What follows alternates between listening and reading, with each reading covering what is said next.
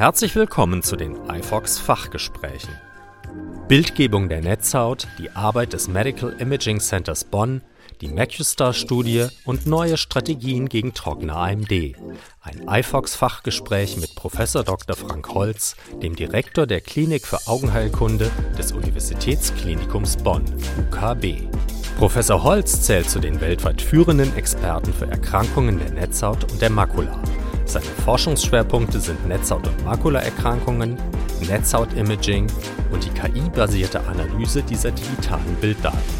Aktuell koordiniert Professor Holz unter anderem die im Rahmen des EU-Programms Innovative Medicines Initiative 2 mit 16,2 Millionen Euro geförderte MacuStar-Studie zur intermediären altersabhängigen Makuladegeneration. In Bonn hat er das internationale Great Reading Center als Steinbeis Forschungszentrum etabliert. Dieses Zentrum wertet digitale Bilddaten aus globalen klinischen Studien aus und ist unter anderem mit der Biomarkerentwicklung und Nutzung künstlicher Intelligenz bei der automatisierten Bildauswertung befasst. Außerdem initiierte er die Gründung des Medical Imaging Centers Bonn, MIB, eines interdisziplinären Kompetenzzentrums für medizinische Bildgebung und Bildverarbeitung des UKB. Herr Professor Holz, gerade zur Netzhaut wird sehr viel Grundlagenforschung betrieben. Was war für Sie das wichtigste Forschungsergebnisse zu diesem Thema in der letzten Zeit? Die Netzhautforschung ist sehr breit gefächert. Es gibt so ganz unterschiedliche Indikationen, Krankheitsentitäten, tatsächlich Fortschritte. Ich denke, besonders nennenswert war die Identifikation der Rolle des Komplementsystems bei der späten atrophischen Verlaufsform der altersabhängigen Makuladegeneration, wo jetzt ja erstmals in den letzten ja, drei Wochen positive Phase 3 Studienergebnisse vorgestellt worden sind. Die Ophthalmologie zählt zu den innovativsten medizinischen Fächern, gerade was die Bildgebung anbetrifft. Sie sind der Initiator des Medical Imaging Centers Bonn, MIB, das im Frühjahr seine Arbeit aufgenommen hat. Was sind seine Aufgaben?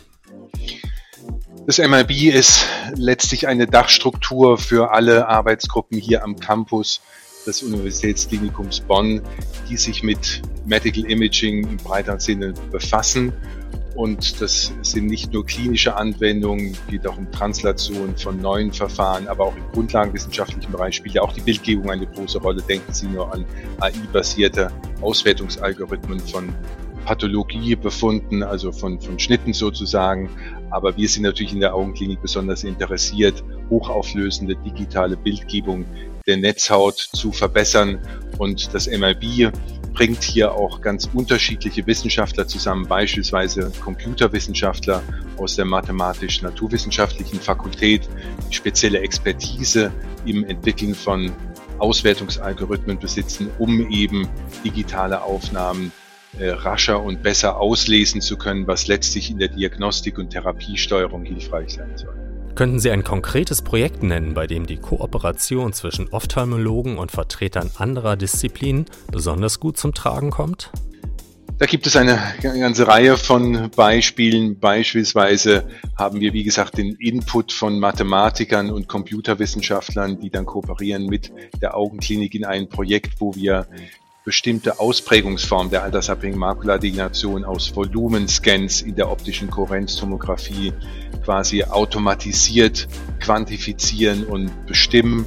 Und das ist ein Teil dieser sogenannten MacuStar-Studie auch, bei der es um neue Endpunkte geht, strukturelle Endpunkte geht bei der intermediären altersabhängigen Makuladegeneration, mit denen dann in der Zukunft Therapieansätze tatsächlich getestet werden sollen.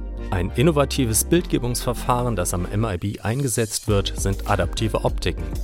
Welche spezifischen Möglichkeiten bietet dieses Verfahren für die Erforschung der Netzhaut? Die adaptiven Optiken zu koppeln mit einem konfokalen Scanning Laserophthalmoskopie betreibt die Arbeitsgruppe von Dr. Wolf Harmening. Er hat da ein Setup, das in Europa tatsächlich einmalig ist. Nicht nur werden hochauflösende Aufnahmen von lichtempfindlichen Zellen in Fotorezeptoren generiert, die dann auch quantifizierte Auswertungen gestatten, sondern es können tatsächlich sogar mit dem Setup einzelne Zapfenfotorezeptoren stimuliert werden. Das heißt, es ist eine Funktionsprüfung in höchster Auflösung und die potenziellen Anwendungsgebiete sind nicht nur Früherkennung von Netzhautdegeneration, aber auch wiederum die Testung von Therapieeffekten. Wie sieht es mit KI-gestützter Analyse von Bilddaten am MIB aus? Es gibt mittlerweile viele Arbeitsgruppen, nicht nur in der Augklinik, auch in der Radiologie, der Neuroradiologie, der Neurochirurgie und anderen Stellen, wo KI-basierte Auswertung mittlerweile eine sehr große Rolle spielt. Ich hatte vorhin als Beispiel auch die Pathologie genannt, also das normale pathologische Institut. Auch dort fließt das mit ein. Überall werden digitale Bilddaten generiert und in der Augenheilkunde ist ja bekannt, dass die auch sehr umfänglich sein können. Wiederum genannt der Volumenscan eines OCT-Scans, der mit dem bloßen Auge natürlich relativ aufwendig ist, durchzuschauen, aber auch nicht quantifizierbar durchgesehen werden kann. Und dort gibt es schon viele Hilfestellungen, wie dann die Auswertung rascher und besser funktioniert, aber auch mit Biomarkern dann nach vorne tritt, die neu sind und mit denen, wie schon erwähnt, Therapieeffekte noch präziser gemessen werden können. Zum UKB gehört auch das Great Reading Center Bonn. Das Great Reading Center Bonn ist verortet in der Augenklinik diese Zentren haben zur Aufgabe, klinische Studien zu unterstützen, dahingehend, dass jetzt wieder in der Augenheilkunde sehr viele digitale Bilddaten entstehen und es gibt viele globale, prospektive, randomisierte Therapiestudien beispielsweise, wo dann alle Zentren aus der ganzen Welt ihre Bilddaten in diesem Reading Center hochladen und dort findet dann die systematische Auswertung statt. Wenn Sie zum Beispiel das Beispiel der geografischen Atrophie-Studie nennen, dort muss dieser, diese atrophische Läsion exakt in der Fläche quantifiziert werden, um zu sehen, ob bei behandelnden Augen das Größenwachstum verlangsamt wird. Und das Reading Center macht dies mit sehr minutiösen Algorithmen, wo sogenannte Grader eingesetzt werden, die sich auch wieder KI-basierten Analysen äh, bemächtigen und dafür nutzen, und dann eben Daten letztlich auch für die Zulassung eine Rolle spielen, die in diesen Reading Center entstehen, weil die Behörden machen es abhängig davon, ob ein Therapieeffekt wirklich robust nachgewiesen werden kann. Am Great Reading Center wird aktuell unter anderem die MacuStar-Studie zur intermediären AMD betreut. Worum genau geht es in dieser Studie?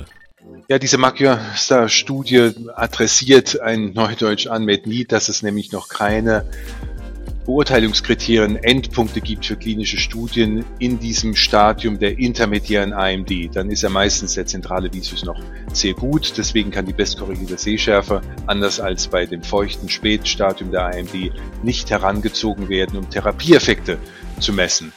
Und die MacuStar-Studie ist ein EU-gefördertes Projekt, wie von Ihnen eben gesagt, wobei sowohl die akademische Seite als auch die Industrieseite beteiligt ist, weil die Industrie hat auch großes Interesse. Dort gibt es Therapieansätze, die aber noch nicht geprüft werden können, weil die Endpunkte von der FDA beispielsweise in der EMA noch nicht vorhanden oder nicht akzeptiert werden.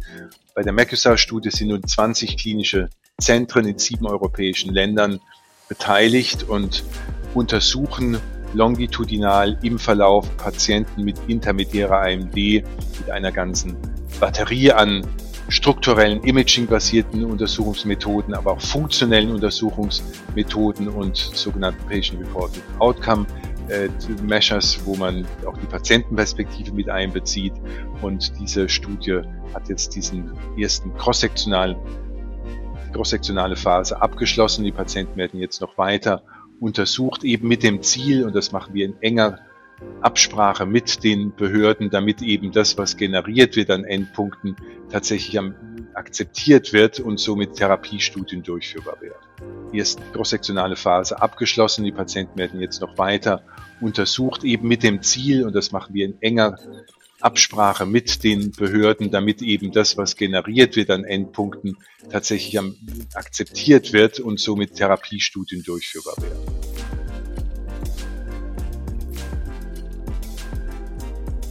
Inwieweit haben Erkenntnisse aus den Forschungen der beiden Zentren Eingang in die klinische Praxis des UKB gefunden?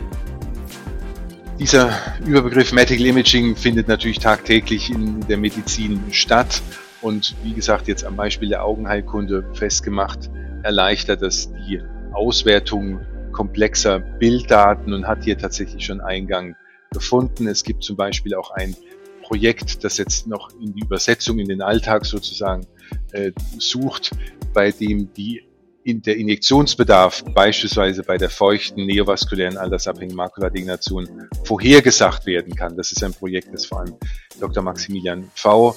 Äh, betrieben hat, die Kooperation auch mit US-amerikanischen Kolleginnen und Kollegen, weil diese Erkrankung ja extrem variabel verläuft und einer braucht im ersten Jahr vielleicht nur drei Behandlungen, ein anderer braucht alle vier Wochen zwölf Behandlungen. Und hier gibt es jetzt Algorithmen, die das tatsächlich relativ gut vorhersagen können.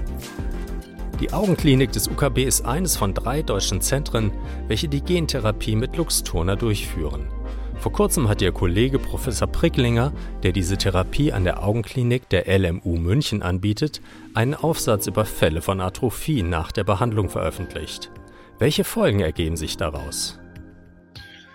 Genau, es ist die erste zugelassene Gentherapie. Das ist erstmal ein erheblicher Fortschritt und Durchbruch. Es gab für diese Erkrankung mit biallelischen RPE65-Mutationen keinerlei Behandlungsmöglichkeiten und die Erkrankung führt praktisch immer irgendwann zu Erblindung. Deswegen war der Durchbruch groß, aber man lernt dann im Laufe der Zeit, wir haben in Bonn mittlerweile 30 Augen therapiert mit dem mit dieser Virenlösung, wenn Sie so wollen, äh, mit Luxturna. Und es gibt in der Tat bei einem zum Glück kleinen Teil der Patienten im Laufe nach der Therapie äh, Atrophieentwicklung. Das ist noch früh, das richtig einzuordnen, aber es finden im dem sogenannten Perceive-Register wird das alles sehr minutiös erfasst, damit man hier ein besseres Bild bekommt. Aber das wäre zum jetzigen Zeitpunkt auf gar keinen Fall ein Grund, einem betroffenen Patientin oder Patienten die Therapie vorzuenthalten. Aber es ist ein Signal, das alle ernst nehmen und das jetzt einfach noch näher angeguckt werden muss. Ein weiteres Feld der regenerativen Medizin, zu dem an der Augenklinik des UKB geforscht wird, sind Stammzellen. Was sind hier die wichtigsten Projekte? Mit den Stammzellen wird versucht, letztlich induzierte pluripotente Stammzellen, das heißt von dem Patienten selbst Zellen umzuprogrammieren, sodass sie zu sogenannten retinalen Pigmentepithelzellen sich entwickeln oder gar zu Fotorezeptoren. Das macht die Arbeitsgruppe bei uns hier in der Augenklinik von Professor Volker Buskamp. Das ist im Moment noch nicht sozusagen spruchreif, um in die Klinik zu gehen, aber gerade bei Erkrankungen, bei denen die Zellen komplett zugrunde gegangen sind, ist es natürlich ein rationaler Ansatz, der Netzhaut wieder Zellen zur Verfügung zu stellen, die funktionstüchtig sind. Insofern sehe ich hier auch sehr gute und weiterführende Entwicklungen. Bin optimistisch, dass auch das mal den Eingang in die klinische Routine finden wird. In einem Interview mit iFox hat Professor Erb für einen ganzheitlicheren Blick auf das primäre Offenwinkelglaukom plädiert. Man solle neben dem Augeninnendruck auch den Einfluss des oxidativen Stresses auf die Degeneration des Sehnervs betrachten und auch das Mikrobiom. Hier könne eine ungünstige Zusammensetzung zu entzündlichen Reaktionen und damit auch zu Autoimmunmechanismen im Auge führen. Am UKB wird zu Zusammenhängen zwischen Darmflora und AMD geforscht. Haben diese Forschungen den Blick auf die AMD verändert? Ich denke, ja, wir waren schon immer in der klaren Vorstellung, es ist eine multifaktorielle Erkrankung. Das heißt, es ist nicht ein einzelner Erbfaktor, der bestimmt, wann die Erkrankung auftritt, wo, ob sie auftritt und in welcher Geschwindigkeit sie fortschreitet. Da spielen tatsächlich viele Faktoren eine Rolle und gerade entzündungsinflammatorische Mechanismen, ich hatte das Komplementsystem vorhin angedeutet, sind hier sicherlich involviert und das Mikro Biom offensichtlich modelliert, moduliert auch Immunmechanismen im Körper, kann beeinflussen, ob es quasi Abwehrphänomene gibt gegen körpereigene Proteine. Das ist natürlich ein komplexes System, aber da würde ich Herrn Erb völlig zustimmen. Man muss das im Ganzen sehen und darf nicht davon ausgehen, man betrachtet einen Stoffwechselweg und er könne die ganze Erkrankung und den Erkrankungsverlauf erklären. Aber das machen wir beispielsweise auch in der MacuStar-Studie, dass wir Blutuntersuchungen vornehmen, sogenannte Metabolomics-Studien, wo man Faktoren systemisch findet. Und gerade für das Komplementsystem wurde ja nachgewiesen, dass eine erhöhte Aktivität des Komplementsystems im Blut nachweisbar auch assoziiert ist mit der altersabhängigen Makuladegeneration. Also diese systemischen Faktoren sind auf jeden Fall von Relevanz. Welche jüngeren Erkenntnisse in Bezug auf trockene AMD oder geografische Atrophie fanden Sie persönlich besonders spannend? Besonders spannend in diesem Feld der geografischen Atrophie, also der atrophischen Spätform der IMD, ist sicherlich wie schon angedeutet, jetzt innerhalb weniger Wochen zwei unterschiedliche Studien, Phase 3 Studien, die positive Ergebnisse geliefert haben. Das gab es bisher noch nicht. Alle anderen Studien sind bisher gescheitert, hatten den primären Endpunkt nicht erreicht und nun gibt es ein C3-Inhibitor und ein C5-Inhibitor, die ähnliche Effektgrößen zeigen, wobei das Therapieziel dabei erstmal etwas bescheiden insofern ist, es geht um eine Verlangsamung des Fortschreitens, nicht um eine Verbesserung des Sehens wie bei der feuchten AMD. Aber ich denke, analog hierzu ist das Glaukom zu sehen, wo es ja auch um eine Verlangsamung der Progression und nicht um eine Heilung oder Verbesserung geht. Vier Phase 3 Studien, das wird jetzt an die Behörden gehen und es wird die Zulassung aktuell tatsächlich angestrebt und das könnte natürlich den Alltag der Ophthalmologie erheblich beeinflussen, weil diese Therapien werden ein- oder zweimonatlich verabreicht und es gibt kein PAN, kein Treat and Extend Schema, wo man längere Injektionsintervalle zuließen oder zulassen könnte. Also das wird eine durchaus eine Mammutaufgabe, aber ich denke, es ist erheblich von Bedeutung, dass dieser Schritt getan wird. Erstmals überhaupt eine Therapiemöglichkeit und wird sicherlich viele jetzt schon laufende Entwicklungen beschleunigen und voranbringen. Herzlichen Dank für dieses Interview. Bis zum nächsten Mal bei iFox.